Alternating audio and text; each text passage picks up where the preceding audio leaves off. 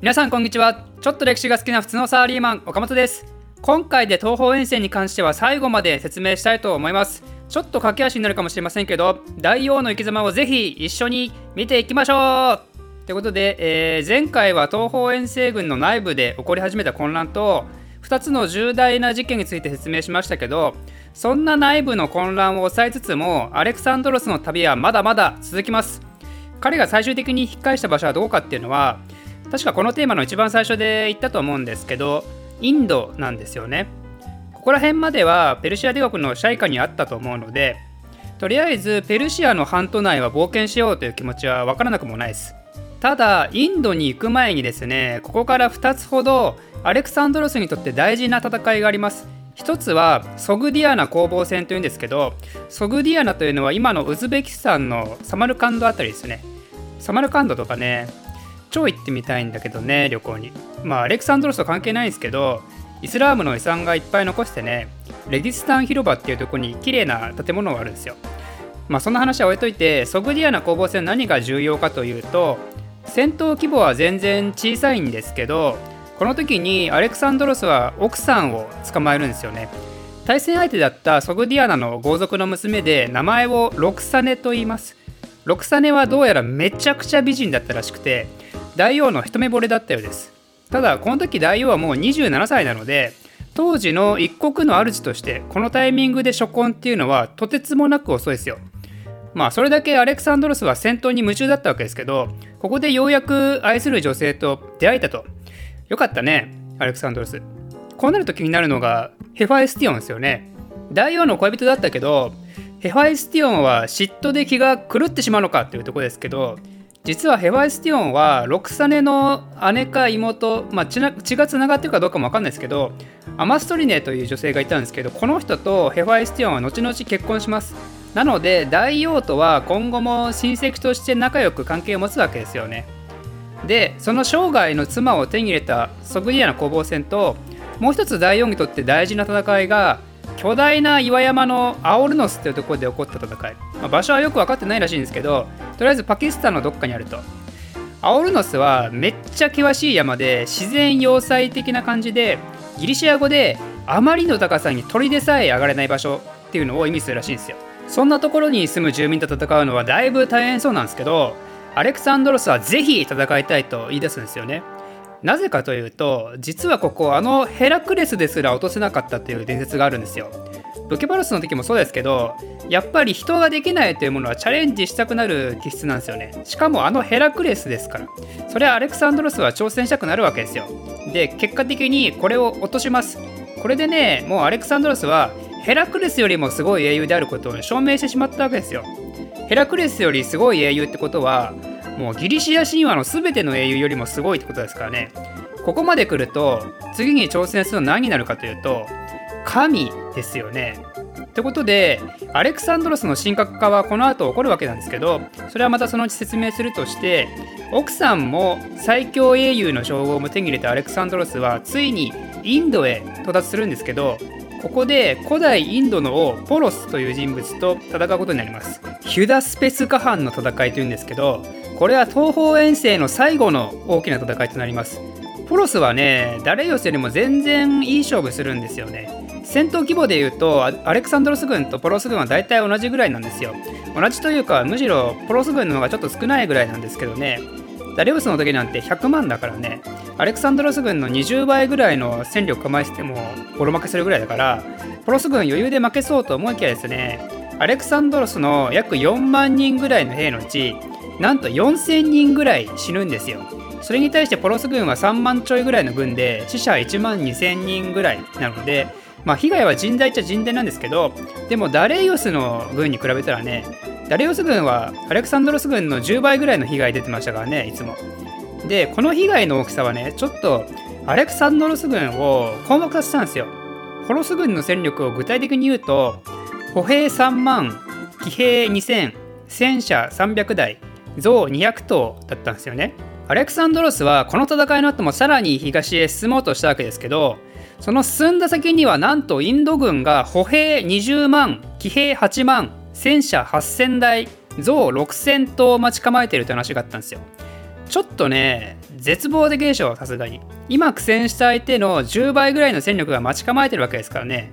これが遠征軍の兵士たちの心を折ったという話もあります。なのでポロスは大王に負けはしたんですけどポロスが奮闘したことで歴史を大きく変えた可能性がありますよね。ポロスはダレイオスと違って周りの兵士がどんどん倒れて自分に攻撃が来るようになっても最後の最後まで象の上で奮戦し続けたらしいです。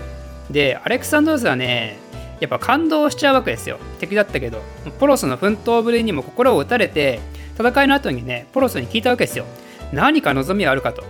でポロスは一言王として待遇しろと言ったんですよね。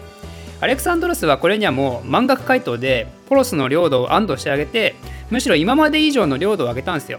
でこの後アレクサンドロスとポロスはお互い友人として接するようになったということです。ということでインドの戦いが終わってあの最初に言った通りねこの後引き返すことになるわけなんですけど大王はでもそれでも東へ進もうとしたんですよね。じゃあさらに東へ進もうとした大王がどのようにストップをかけられたかというと幹部だけが集まる会議で側近の一人に言われるんですよね。もう疲れちゃったよみんなって。一回帰ってあとはもう一回元気の有り余った兵士を若い兵士を連れてそしたらもう東だろうと西だろうとどこへなりとも好きなところに行ったらいいじゃないですかって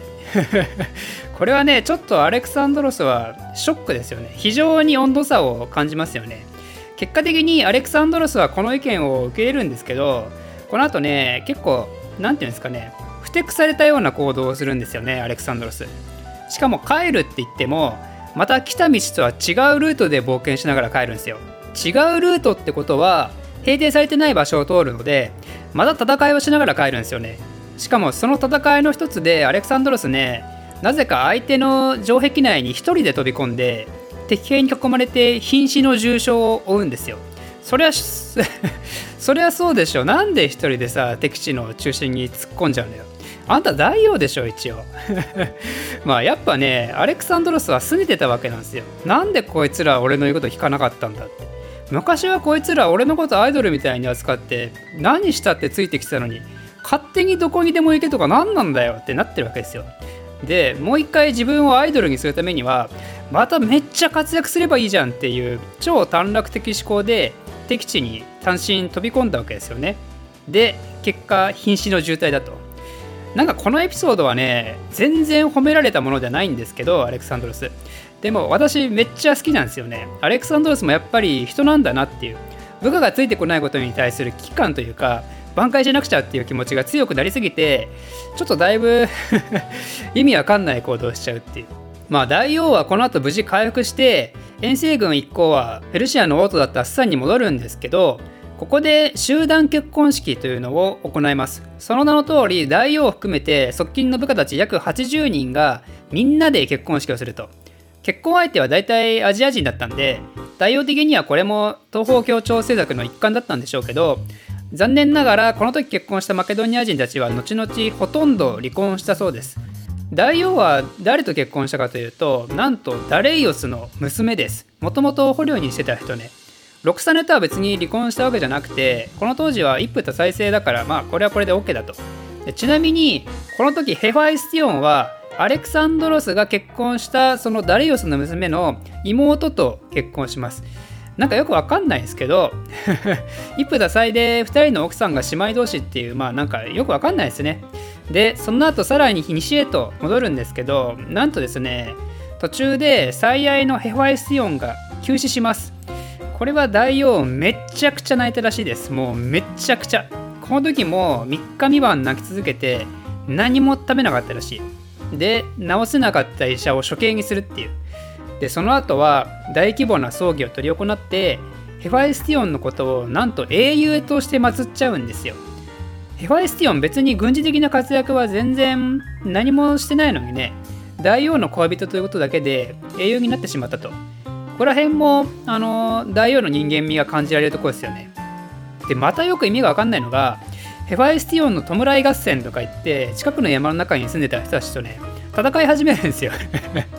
いや別にそこの人たちに殺されたわけじゃないですよ全然。まあ大王の持っていた行き場のない怒りをぶつけられたわけですよねおそらく。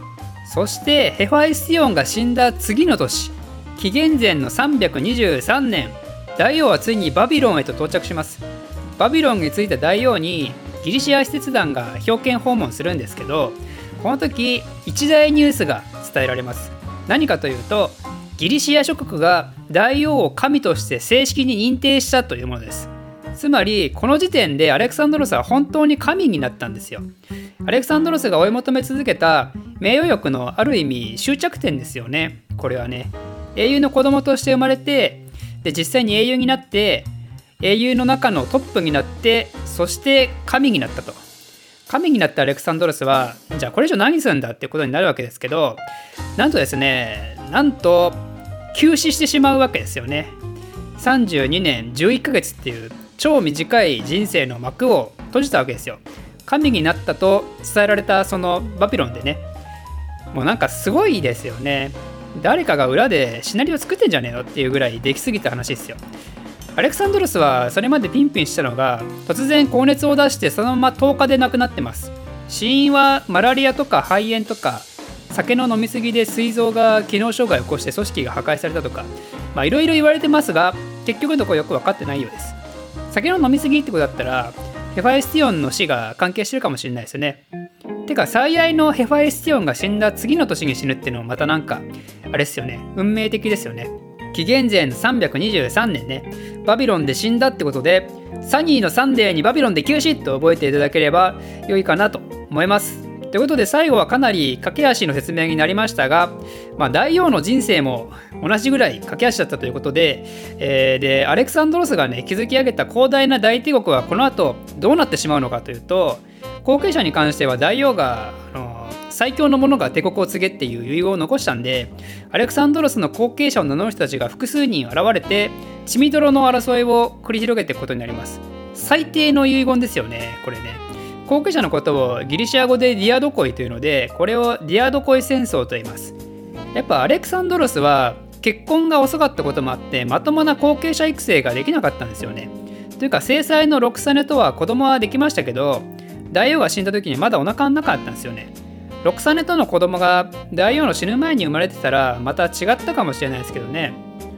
ディアドコイ戦争についてはまた話がなくなるんで今回のテーマではもう触れるつもりはないんですけど結論としてはアンティゴノスとセレウコスとプトレマイオスという3人の有力者のもと帝国が分割されてそのうち誰かがまた帝国を統一するわけでもなくこの後はローマという別の大帝国が現れて最終的に飲み込まれることになります。ということでアレクサンドロス自身が築き上げた大帝国は1代のみの決して長く続いたものではなかったですけどアレクサンドロスという存在はその後の西洋世界を中心にですね各時代の武人政治家戦略家思想家技術家そして国家君主などに大きな影響を与えてまさに伝説として語り継がれていることとなるわけですね。ということでもし皆さんも今回アレクサンドロスの話を聞いて少しでも英雄思想に燃えた方はですね是非借金してサラブレッドを買ってどうかへ遠征に出かけてみてはいかがでしょうか？